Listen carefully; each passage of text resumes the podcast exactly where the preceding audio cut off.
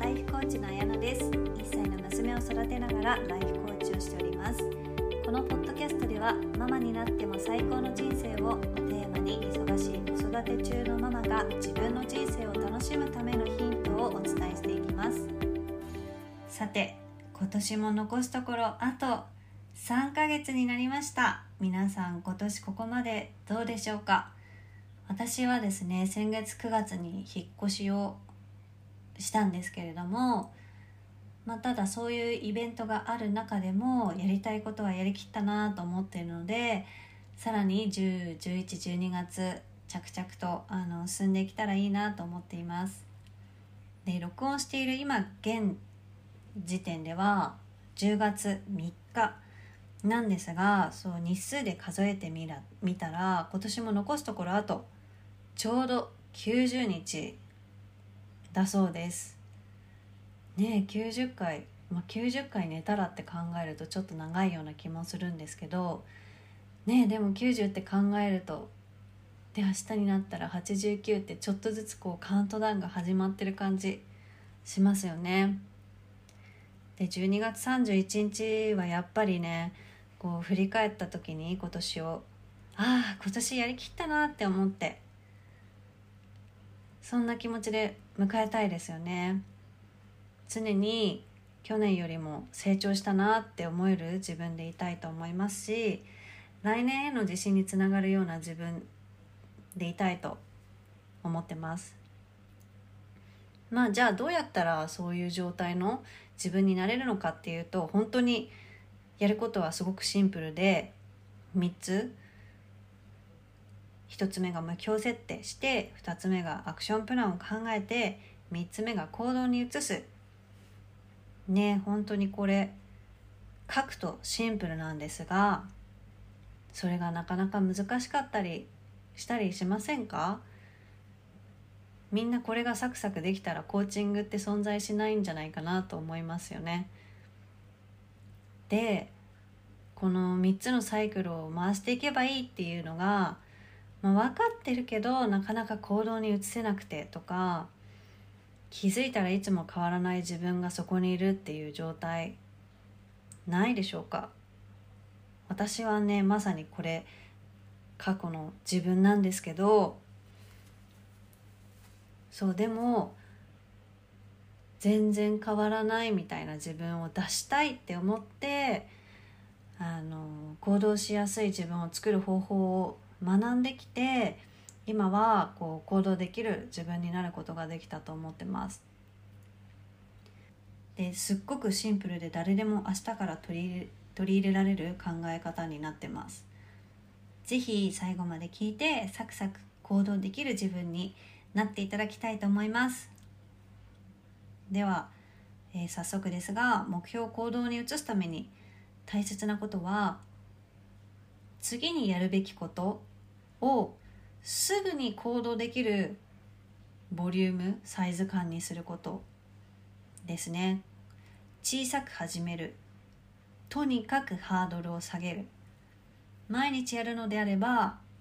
5分以内でできるレベルにしてみてください。もうそのレベルまで小さくしても大丈夫です。で具体的にどういうことっていうところでこう例を紹介したいんですけど例えば1000万貯めたいが目標としてあるとしますね。でそれに対して自分が決めた次の行動が NISA を NISA を始めるだとします。でよし今日から NISA 始めようって意気込むじゃないですか。で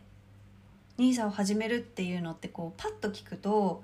具体的なように見えるかもしれないんですけど実はすっごく漠然としてるんですよねこれだと。ちょっとこうイメージして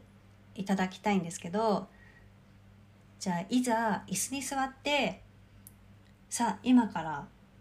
1,000万円貯める貯めるために行動する時間だって思ってじゃあ NISA を今日は始めるんだって思った時具体的にじゃあ何すればいいかって分かりますか？おそらくですねえー、っとじゃあ NISA 始めよううんそもそも NISA って何だっけとかじゃあどこの金融機関で申し込めばいいのかなまずそれ調べないとなとかっていう風になると思うんですよ。でこの時点で NISA を始めるっていうタスクが今すぐに終わるタスクではないことが明白だと思います。なのでこの例でいうこう NISA を始めるはまだまだ具体性に欠けるタスク行動目標なんですよね。結局その決められた時間30分なのか15分なのか1時間なのか結局何やればいいのか決まってない状態になってしまうんですねこういう行動目標の設定の仕方だと。でこの漠然としていて大きすぎる行動目標を設定していると具体的にどういうリスクがあるかなんですけど1つ目がそもそも行動するのをやめてしまうリスクがあります。今みたいにやるべきことが漠然としているとおそらく心の中でなんとなくこうどうやって始めればいいんだろうとか面倒くさそうだなって思ってしまっていて気づいたら結局ずっと始めようとは思っているんだけどなぜか未だにやってないっていう状態になりがち。でこう実現に向けて動けてない状態が出来上がってしまうっていうリスクがあります。リスク2つ目なんですけど行動目標がなかなか達成できなくてモチベが下がるっていうことも、えー、ありえます。今みたいな NISA の話だと結局 NISA を始める前に踏まなきゃいけない手順ってたくさんありますよね。例えば NISA について理解する。NISA の講座を選ぶ。講座を開設するとか。なので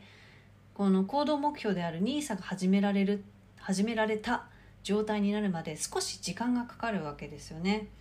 そうすると小目標のはずである NISA を始めるがいつまでたっても完了しないのでモチベーションが下がるんですよねいつになったら自分は NISA 始められるんだまだできてないじゃんって言ってこう小さなタスクが完了にならないので、えー、ちょっとこう自己肯定感も下がってしまったりとかするんですよね。それよりもどうすればいいかっていうと NISA についての本を Amazon で買うとか勉強するために YouTube を1本見るとかでその次にじゃあ今度講座を選ぶ。その次に講座開設の申し込みをする。このくらいすぐできるレベルに行動目標を細かくしていくとパッて時間ができた時とかあこの時間今日行動しようって決めてるんだって時にすぐ取り掛かれるしで取り掛かったらすぐにそのタスクを完了にできるのであ今日もやるべきことをちゃんとやった自分との約束を果たしたっていう風になれるので日々ちょっとずつ小さな行動を積み重ねていく中でも自己肯定感を上げていくことができるんですよね。はい、で私がアメリカでその転職活動してた時もまさにね、あのー、こういう小さな行動をプランして数えていくっていう作業をしてこう自己肯定感というかモチベーションを保ちながら行動をし続けることができたなと思ってるんですけど、ね、その時は当時それこそ日本でしか働いたことない自分が急に海外で就職するって無理かなって思うくらいすごい遠い目標に思えてたんですけどね、このこういう考え方がすごく支えになったなと思ってます。例えば気になる会社をリストアップするとか参加できそうなネットワーキングイベントを探すとか日々日々チェックをつけていくとまだ結果にはつながってないですけど自分の未来の可能性につながる行動をとることが今日もできたなってちゃんと自分を認めて褒めてあげることができます。そうしていくと目標への道のりも辛いものではなくて自分の自己肯定感を上げる上げていく時間にすることができます。結局こうアクションがこうゼロの日が積み重なってももちろんゼロにしかならない。でももう1でも0.10.2でも積み重ねればこう昨日とは違う自分になっていくと思うんですよね。なのでどんなに小さなことでもいいから今日自分の未来のために行動していきましょう。いかがでしたでしょうか？今日は行動に移すためのヒントをお伝えさせていただきました。もし行動する必要性は感じているけれどもまずは頭の中の整理が必要だなとか目標設定自体どこに行けばいいのか今わからないって方は60分の無料コーチング体験セッションを実施しているのであのぜひご興味のある方は LINE から体験セッションご予約いただければと思います。それぞれの課題をお伺いして次のアクションの提案だったり目標達成のブロックになっているものが何なのかっていう私からの視点をお伝えさせていただいておりますでは